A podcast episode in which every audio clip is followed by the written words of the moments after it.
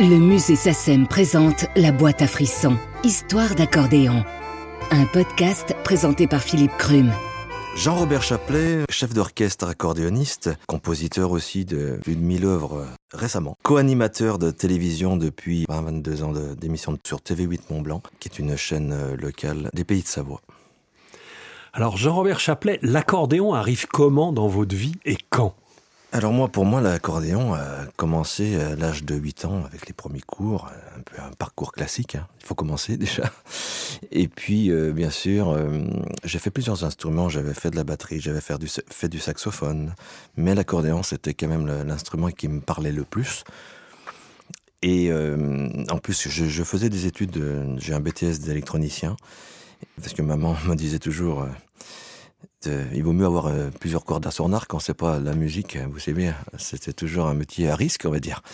Et puis, euh, en 83, j'ai choisi d'en faire mon métier. La même semaine que j'avais réussi à avoir ce fameux BTS d'électronicien. Et donc, pour moi, l'accordéon était mon instrument on va dire, favori. Si je reviens un peu en arrière, à 8 ans quand même, l'accordéon, il n'arrive pas comme ça. Qui, qui, qui vous le montre? Comment apparaît-il dans votre univers? Qui vous en met un dans les mains? Eh c'est mon papa qui connaissait euh, un professeur qui était juste à côté de chez lui. Et c'est lui qui a eu l'idée de m'inscrire au cours, parce que mon papa était un grand danseur. Je veux dire, dans le sens, euh, il allait souvent danser, pas grand danseur euh, de danse de salon, mais il aimait bien aller danser, comme beaucoup de gens à l'époque, hein, puisque le bal euh, musette, c'était c'était l'accordéon qui était roi à cette époque. Euh, et, mon papa donc m'avait inscrit à ces fameux cours d'accordéon et j'ai toujours apprécié cet instrument. Et puis après, euh, on a commencé par les concours, les concours à l'époque de l'UNAF. On va prendre ça doucement dans l'ordre. Donc les premiers cours, et déjà c'était sous-jacent que si papa vous mettait à l'accordéon, il y avait un peu le musette qui était sous-jacent puisqu'il aimait la danse. Exactement. De toute façon, j'ai commencé par le musette et ensuite euh, j'ai eu un deuxième professeur. Là, c'était un peu ma chance, on va dire, puisque j'ai eu un, professeur à Chambéry qui était euh, un, professeur de, de carrure internationale. Et à l'époque, il y en avait très peu en France, des, professeurs comme ça. Il y en avait trois ou quatre. Et moi, j'en ai eu, j'ai eu Monsieur André Tepaz, qui était donc un très grand professeur, puisque ses élèves remportaient à l'époque des coupes euh, mondiales, mais dans le classique, parce que l'accordéon euh, aux coupes mondiales n'existait pas dans la variété et le musette, qui était plus ma spécialité. Quand vous débutez comme ça, que la musique arrive à vous, est-ce qu'il y a déjà des œuvres qui vous sautent aux oreilles en disant Oh, j'aime bien ça? Est-ce que vous vous rappelez de morceaux qui vous ont accroché? Alors, moi, j'ai toujours été attiré par le, swing, pas par le, musette. Euh, euh, je suis quelqu'un qui. mon professeur, d'ailleurs, vous rouspétez souvent parce que je partais souvent en improvisation lorsqu'on. Parce qu'on avait aussi des cours d'ensemble et en petit orchestre.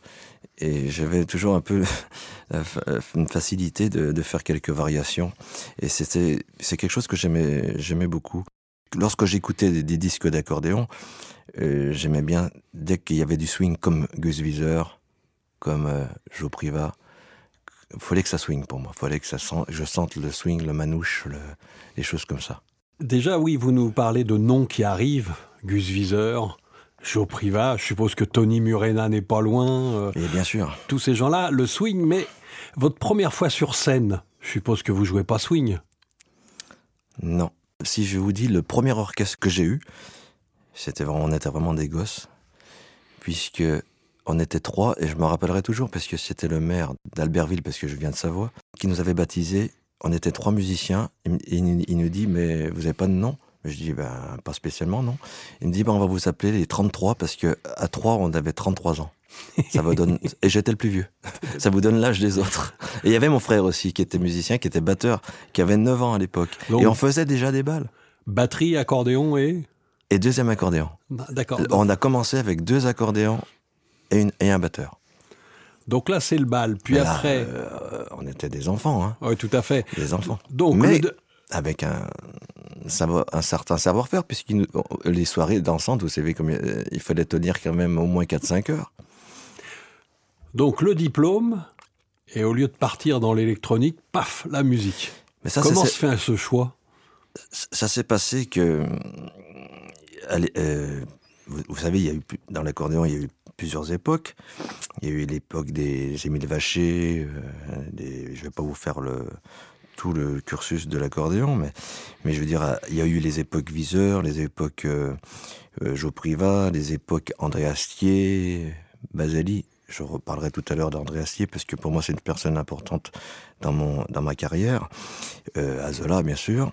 Et puis après, il y a eu les époques des années 80, dont je fais partie, où il y avait eu un trophée des princes de l'accordéon qui avait été organisé par euh, France Inter et TF1 à l'époque, par Michel Touret. Et il y, avait eu trois noms qui avaient été euh, sortis de ce concours, on va dire, et ce concours avait été fait pour ressortir des nouveaux noms de l'accordéon. Et j'ai eu la chance de gagner 1983. Euh, en jouant quoi? Alors là, justement, à cette époque-là, on jouait, on avait libre choix, mais beaucoup de répertoires d'André Astier, Jos Baseli, euh, Donc des répertoires très écrits. Il fallait lire la musique quand même pour des, jouer. Des, des, répertoires, euh, on va dire, difficiles. Mhm. Euh, difficiles parce que, parce que lorsqu'on joue de l'André Astier, c'est très virtuose. C'est au pavillon Baltard que ça s'est passé devant 3000 spectateurs. Il y avait une trentaine de, des grands noms de l'accordéon que j'ai eu la chance de, de connaître qui étaient au jury dont Marcel Azola, euh, tous, tous, ces gens-là, euh, Yvette Horner aussi, mais sûr qui est aussi de, de Champs-sur-Marne. Et j'avais aussi le, temps de glisser un peu de, swing jazzy en, plein milieu du programme. Et à l'époque, on jouait des morceaux comme La Tempête, L'Aquilon d'André Astier, des morceaux euh, assez techniques. Alors justement... Claude Thomas aussi, Charming Claude Thomas, bien sûr. Dans votre introduction, vous disiez 1000 morceaux composés. Il y en a bien eu un premier. Comment, quand, quoi Oui, le, premier, j'avais été euh, parrainé hein, par euh, Michel et Claude Genet, enfin surtout Michel euh, Genet. Et, le premier morceau, c'était un morceau un peu le style musette. C'était, je me rappelle, c'était des morceaux comme Bocage printanier et qui était une petite polka. Et, puis bien sûr d'autres, parce qu'à l'époque, il, il, fallait cinq œuvres pour rentrer à la SACEM. Donc euh, il y avait eu cinq euh, morceaux euh, d'écrits, bien sûr. Et puis après, bah, au fil du temps, bah, on en rajoutait un, on rajoutait un, on rajoutait un, jusqu'à aujourd'hui, maintenant, près de 1000 morceaux. Le dernier? Le dernier, c'est un morceau que j'ai composé avec deux collègues, Pascal Loubersac et Monsieur Jérémy Van Roux, qui est une bachata, parce que maintenant les styles aussi sont plus variés. On va dire que le, répertoire s'ouvre plus qu'avant encore. Mais euh, on parlait tout à l'heure d'André Astier, qui était mon premier producteur de disques en 83. Ma première maison de disques avait été euh, la maison Carrère et une production ILD, distribution Carrère et production ILD, avait été aussi euh, produite par euh, André Astier. Et là, j'ai eu la chance aussi de composer à la suite des beaux morceaux avec André Astier, et dont un morceau qui s'appelle La valse Question très difficile. Vous dites euh, un beau morceau. C'est quoi un beau morceau pour vous? C'est pas le, côté technique, une belle mélodie. Et il n'y a pas besoin d'avoir plein de notes, plein de notes pour, euh, pour, pour faire un beau morceau, mais il faut bien sûr que ça soit joli. Alors, si on parle de beaux morceaux, une belle carrière soliste de bal s'engage, et à un moment, vous apparaissez comme accompagnateur. Ça se fait comment, là aussi, la première fois qu'un qu'un chanteur ou une chanteuse vous dit Ah, vous voulez pas euh, être mon accompagnateur? Alors là, pour moi, c'était une, grande chance, puisque euh, je rends aussi hommage à, Pascal Sevran, qui a beaucoup défendu l'accordéon dans ses émissions. J'ai eu la chance de commencer avec Pascal en 84. Donc à l'époque, on était avec Alain Musichini, James Le Sueur, on était un peu les, nouveaux noms de l'accordéon, les jeunes, les, nouveaux, noms de l'accordéon. Et donc, euh, avec Alain Musichini, on, montait très souvent à Paris pour, euh, pour cette émission, ce qui était sur TF1 à l'époque. Au tout début, c'était sur TF1.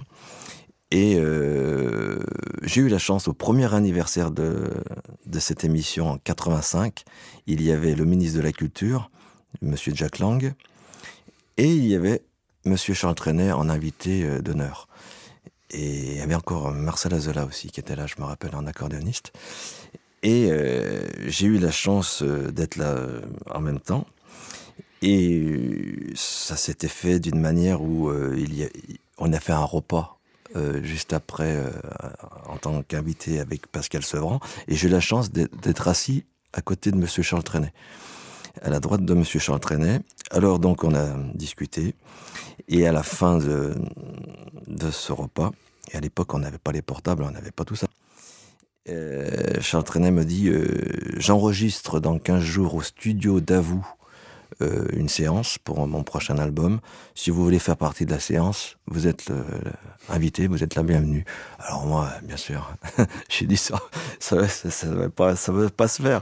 on avait échangé les numéros et je me rappellerai toujours puisque le lendemain matin, il avait promis de m'appeler à 10h. À 10h, il m'a appelé et on a fixé le rendez-vous j'ai eu la chance de, travailler aux côtés de Charles Trenet sur ses albums et aussi euh,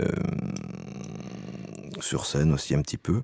Et, j'ai connu toute l'équipe, son pianiste et qui, était son, aussi son chef d'orchestre et arrangeur. Un morceau marquant avec lui? Un morceau marquant euh, que j'ai joué avec lui ou que... Oui. moi, il y a un morceau qui m'a marqué J'étais chez lui et puis ces grandes stars de la chanson, il y avait souvent des grands animateurs de télé qui venaient chez lui. J'ai eu la chance aussi un jour de manger avec Rémi Brimbach et Patrick Sabatier, Charles et moi-même, on était tous les quatre. Et pour moi, ça aussi, c'est des choses importantes qui marquaient ma jeunesse, parce que j'avais 25 ans. Ce que je voulais dire, c'est que Charles fait euh, Champs-Élysées. Et pareil, j'étais aussi chez lui ce jour-là, à la, à la Varenne, euh, à côté, là, pas très loin. Et il me dit euh, Michel Drucker vient de m'appeler, si tu veux, on fait la levée de rideau, tu viens. Et il, fait la chanson Je n'irai pas à Notre-Dame. Et là, on a fait la levée de rideau euh, de l'émission Champs-Élysées, qui était l'émission phare de l'époque. Donc pour moi, bien sûr, c'est des moments très importants. Alors, vous avez une carrière particulière parce qu'à un moment, vous vous mettez aussi au service des accordonistes en étant euh, donc sur une émission de télévision avec des invités où il y a beaucoup d'accordéons. Alors le choix se fait comment? Comment vous travaillez? Comment vous décidez? Et comment ça s'est passé cette, cette nouvelle aventure? Il y a à peu près 22-23 ans, j'avais créé pendant deux ans une émission euh, de télévision sur l'accordéon à l'époque, elle durait un quart d'heure. Et toutes les semaines, on avait un invité. Et ça, ça durait donc que 15 minutes. C'était pour démarrer une, émission euh, sur TV8 Mont Blanc, qui est une chaîne euh, locale, mais qui était déjà euh, bien regardée à l'époque. Et après, grâce au satellite, toute la France, tout le monde entier peut, peut recevoir la chaîne. Ça, c'était plus tard. Mais ce que je veux dire, j'ai eu la chance que la direction de la chaîne ait voulu déjà créer cette émission d'accordéon. Ça s'appelait Génération Accordéon. Et ensuite, la chaîne, malheureusement, avait cessé. Donc, il y a eu une période de deux ans de, de silence. De silence, comme vous dites, jusqu'à un nouveau repreneur. Et depuis 20 euh, ans, cette année nous fêtons les 20 ans de l'émission. Nous sommes euh, trois à présenter cette, euh, cette émission. Sébastien Géroudet, Carole Montmayer qui est mon épouse, et moi-même donc, et on co-présente cette émission. Et chacun ayant son rôle, bien sûr, je fais appel à tous les artistes de France euh, pour venir à cette émission. Et j'ai eu la chance de recevoir Marcel Azola. Nous avons la chance euh, des grands noms de l'accordéon, Musette aussi, comme André Verschuren. Nous avons euh, reçu, je ne vais pas dire tous, mais beaucoup d'accordéonistes, puisque l'émission maintenant fait une heure. Et tous les 15 jours, nous avons un nouveau plateau. Alors justement, vous qui avez été découvert par un concours, qui avez participé à des grandes émissions, Sevran, tout ça, aujourd'hui, en vous retournant un peu, loin de là de dire que la carrière est terminée, comment vous, vous analysez, comment vous voyez le répertoire, les accordonistes, les jeunes accordonistes aujourd'hui, les, les 20 ans, les moins de 20 ans? Le verdict Je dirais que c'est sûr que les styles changent. Hein. Euh, les, grands noms de l'accordéon populaire, on les connaît bien sûr, c'est André Verschuren, Yvette Horner, Aimable, Joe Priva, c'était Laurent Denis, l'Archange. C'est les artistes qui ont eu leurs heures de gloire à la bonne époque de l'accordéon, l'époque où, où le musette était roi. Mais en parallèle, il y avait aussi le, je dirais, les, je les appelais les quatre as d'ailleurs, ils s'appelaient comme ça, je crois, les quatre as de l'accordéon. C'était euh, Jos Baseli, Joé Rossi, André Astier. André Astier et Marcel Azola. Tous des gens, bien sûr, que j'ai côtoyés vraiment de près, puisque j'allais même chez eux, à la plupart du temps. À une époque, j'allais même dormir chez Madame Bezeli. Ce que je veux dire par là, c'était deux styles différents. Deux univers. Moi, mon univers de base avec mon professeur, c'était plus le répertoire André Astier. Enfin, voilà. Donc j'ai eu euh, une période où, euh, lorsqu'on arrivait dans les balles, on savait plus si on devait jouer le répertoire euh, très populaire comme, je veux, je, veux, dire des œuvres comme le dénicheur, ou si on devait jouer la tempête ou euh, quelque chose comme ça de, de André Astier. Alors c'était c'était pas évident.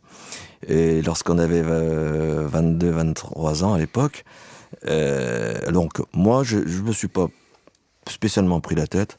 J'ai toujours un peu joué dans les deux, dans les deux styles, parce que de toute façon, je pars du principe que même si ça s'appelle le dénicheur qui pouvait être décrié par euh, les autres, bien joué, un dénicheur devient une belle œuvre.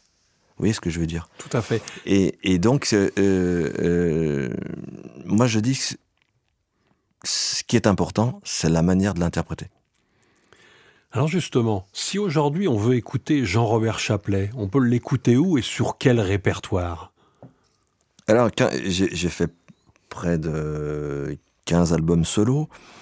Et puis, euh, bien sûr, des compilations. Euh, avec les compilations, ça fait 25-30 disques euh, dans ma carrière.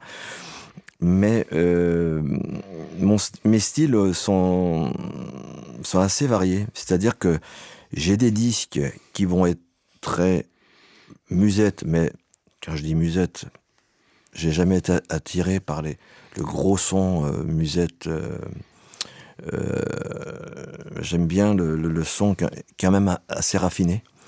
J'ai trouvé un compromis grâce aussi aux, euh, accordéons électroniques, puisque je pratique beaucoup l'accordéon MIDI. Et donc j'ai trouvé des sons, des sonorités très intéressantes en, MIDI, parce que lorsqu'on sortait de l'école Astier, on avait un son très fin, et ça, malheureusement, au bal, c'était pas l'attente du public. Oui, Astier, il n'y avait pas le vibrato du voilà, musette. Voilà, c'est, voilà, exactement. Moi, j'utilise beaucoup le, les sons qu'on appelle ça dans, l'accordéon, le, son du basson. Puisque le basson euh, dans le jazz, euh, c'est vraiment le, je dirais presque le son que je préfère.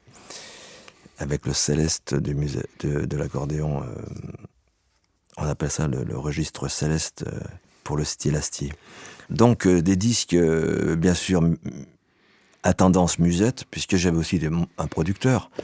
Alors, même si mon premier producteur a été André Astier, j'ai eu d'autres producteurs euh, pour d'autres disques et la demande devenait musette aussi. Donc il fallait satisfaire aussi la, production. Donc j'ai fait des, disques aussi qui s'appelaient euh, Rendez-vous musette. J'ai fait euh, dernièrement des disques depuis 7-8 temps euh, croisière accordéon parce que je, je, travaille aussi pas mal sur des croisières euh, en musique et croisière accordéon est aussi du musette et aussi euh, un album qui m'est cher c'est un album euh, qui s'appelle Jazzy que j'ai écrit avec Monsieur Schlick, qui était un, un, accordéoniste jazz. Touche piano. Un touche piano, et que j'ai eu la chance de connaître un jour, qui passait en vacances en Savoie. Et il est venu jusqu'à chez moi pour me dire bonjour. Et puis on a fait le bof, on a, discuté jusqu'à la création de cet album jazz qui a été préfacé par Marcel Azola. Donc pour moi, Marcel Azola, c'était mon maître. Euh, pour moi, Astier et Marcel Azola étaient mes maîtres. Donc euh, J'étais très heureux de faire cet album qui a été distribué chez Crystal Records. C'est un album où il y a une quinzaine de titres. Euh, c'était que de la création. Et pour moi, je pouvais pas faire une carrière sans faire un album jazz. C'était pas possible de passer à côté. Et puis maintenant, ben, je fais un peu de, je mélange un peu les genres toujours. Je reste un peu comme ça. Monsieur Jean-Robert Chaplet, j'ai envie de m'intéresser à l'accordéon. Est-ce que vous pouvez me conseiller trois noms, trois accordéonistes que je dois écouter pour rentrer dans le monde de l'accordéon? Alors, moi, je vais vous dire, écoutez de l'André Astier, Marcel Azola, sans, oublier bien sûr les, autres, hein, mais si vous, me parlez de... Ah non, non, il faut quelques noms, j'y connais rien, donc faut bien ah. que je rentre. J'y connais rien, moi. Alors, je vais vous dire, écoutez Jos Basali, écoutez Joey Rossi, écoutez André Astier, écoutez Marcel Azola, voilà. Et puis, surtout, je dirais aussi Richard Galliano, que je connais bien sûr personnellement.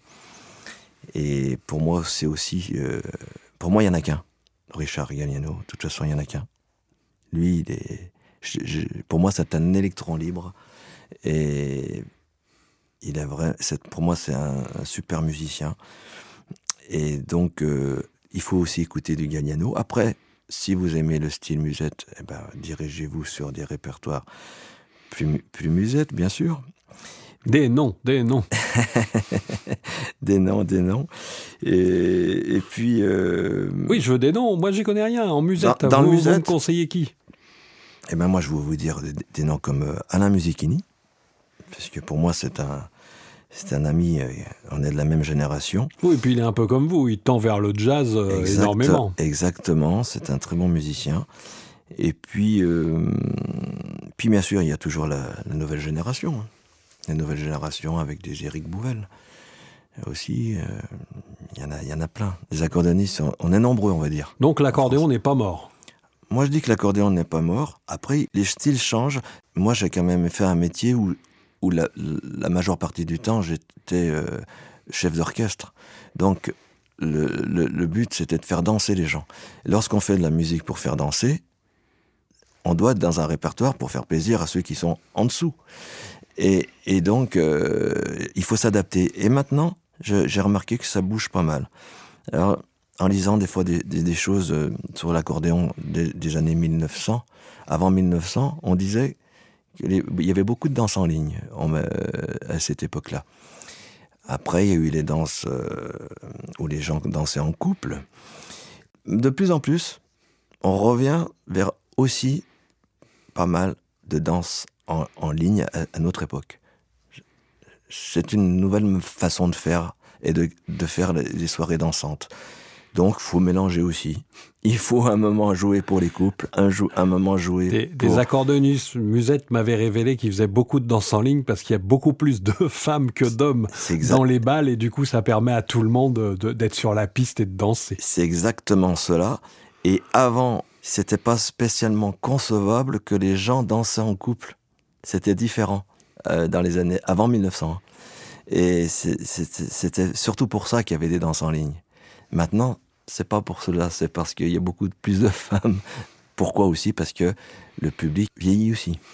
Oui, vieillit, oui, vieillit. On voit que le répertoire suit, puisque maintenant, euh, quand on va dans les balles musettes, on entend du répertoire des années 70, euh, et puis le répertoire, puisque les gens à la retraite maintenant euh, avaient 20 ans en 70, souvent. Exactement. Et puis, moi, je dirais, de toute façon, à partir du moment qu'on est artiste, on doit bien sûr se faire plaisir soi-même, pour, sinon c'est pas la peine. Mais il faut penser à notre public et donc on est obligé aussi de faire plaisir à notre public. Votre dernier morceau composé, c'était quelle danse? Une bachata.